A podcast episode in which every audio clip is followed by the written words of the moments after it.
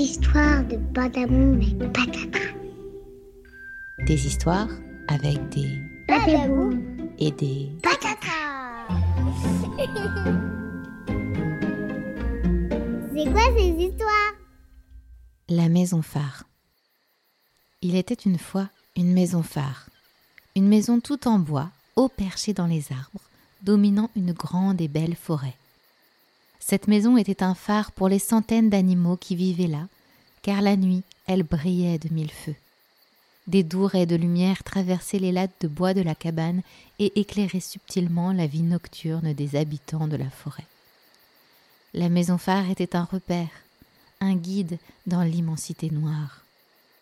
Elle avait toujours été là, tellement là que les animaux ne la voyaient plus. Ils s'étaient habitués à son étincelante présence. Jusqu'au jour où la lumière de la maison phare disparut. Plongée dans la nuit profonde, la forêt tout entière semblait endormie.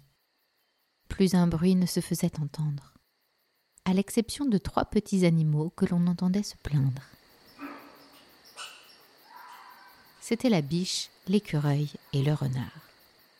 La biche, qui aimait prendre soin de son beau visage, fut fortement agacée de ne plus voir clair. Comment allait-elle désormais s'admirer dans l'eau du lac les jours de petite lune? L'écureuil de son côté s'inquiéta. Pour récolter le plus de glands possible, il avait pris l'habitude de travailler la nuit, grâce au phare. Cela lui donnait un peu d'avance sur les autres écureuils et lui permettait d'amasser davantage.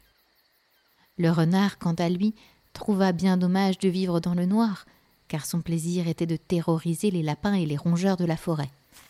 Les voir déguerpir en courant dès qu'il s'approchait d'eux le faisait se tordre de rire, et sans lumière, il ne pourrait plus profiter d'un tel spectacle. Bien embêtés, la biche, l'écureuil et le renard décidèrent alors de se réunir pour trouver une solution. Aveuglés par la nuit, les trois animaux eurent bien du mal à se rejoindre, mais quelques cris plus tard, tous accoururent auprès d'un même chêne. Ils étaient tous d'accord. Il fallait se rendre à la maison phare et rallumer la flamme qui l'habitait. Le renard décida de mener la troupe. Suivez-moi, dit-il en empruntant le premier chemin qu'il trouva. La biche et l'écureuil lui emboîtèrent le pas, mais très vite ils s'arrêtèrent car badaboum Le renard avait foncé la tête la première dans un arbre. On n'y voit vraiment rien, dit-il un peu vexé. Je ne vois pas davantage, confirma la biche. Il me semble donc bien difficile de nous diriger vers la maison phare, soupira l'écureuil. Nous allons nous épuiser à marcher dans une mauvaise direction. La biche eut alors un éclair de génie. Faisons venir mon amie la chauve-souris. Elle connaît la nuit comme sa poche et saura survoler la forêt en un battement d'ailes pour localiser la maison phare. Une belle chauve-souris apparut alors devant la biche, l'écureuil et le renard, et se posa sur une branche d'un chêne. Que puis-je pour vous, mes humbles et terrestres compagnons? Bonjour, ma chère, dit la biche. Pourriez-vous nous indiquer où se trouve la maison phare? Nous l'avons perdue.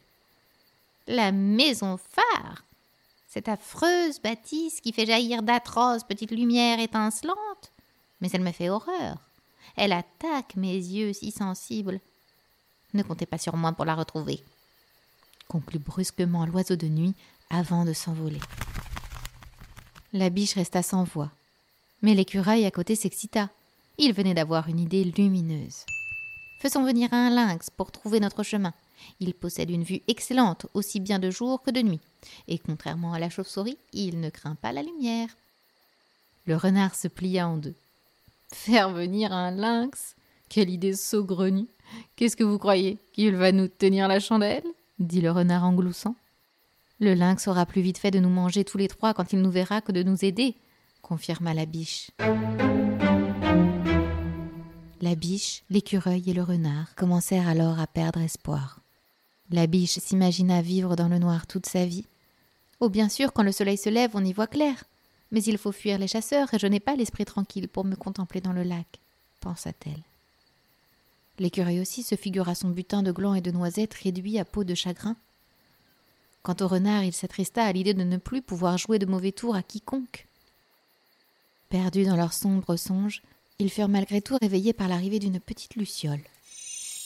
Virevoltante dans les airs, elle émettait de petits points lumineux de ci, de là, comme une petite étoile filante à portée de main. Vous semblez perdu dit-elle en les regardant. Mais je crois savoir où vous voulez aller. Suivez-moi, je connais bien la maison phare. C'est là que j'habite. Au bout d'une longue marche, la biche, l'écureuil et le renard entrèrent dans la maison phare. C'était une simple pièce, tout en bois, au milieu de laquelle se trouvait une large table à manger. J'ai faim, dit la luciole. Et si nous cuisinions? Les trois animaux de la forêt s'empressèrent de préparer le repas avec ce qu'ils trouvèrent des fougères, des champignons, des myrtilles et des fraises. L'écureuil consentit à donner la belle noisette qu'il gardait toujours avec lui.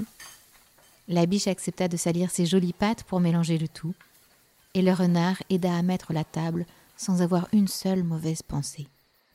Lors du dîner, la luciole félicita ses trois convives pour la saveur du repas, et en les regardant, elle se mit doucement à briller, briller de plus en plus fort, si fort qu'on aurait cru voir un petit soleil, un petit soleil dans la nuit.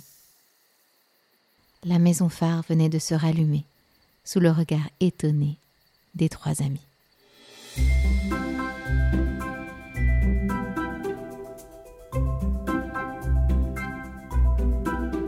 Merci d'avoir écouté cette histoire et à bientôt pour de nouveaux Badaboum et Patatras.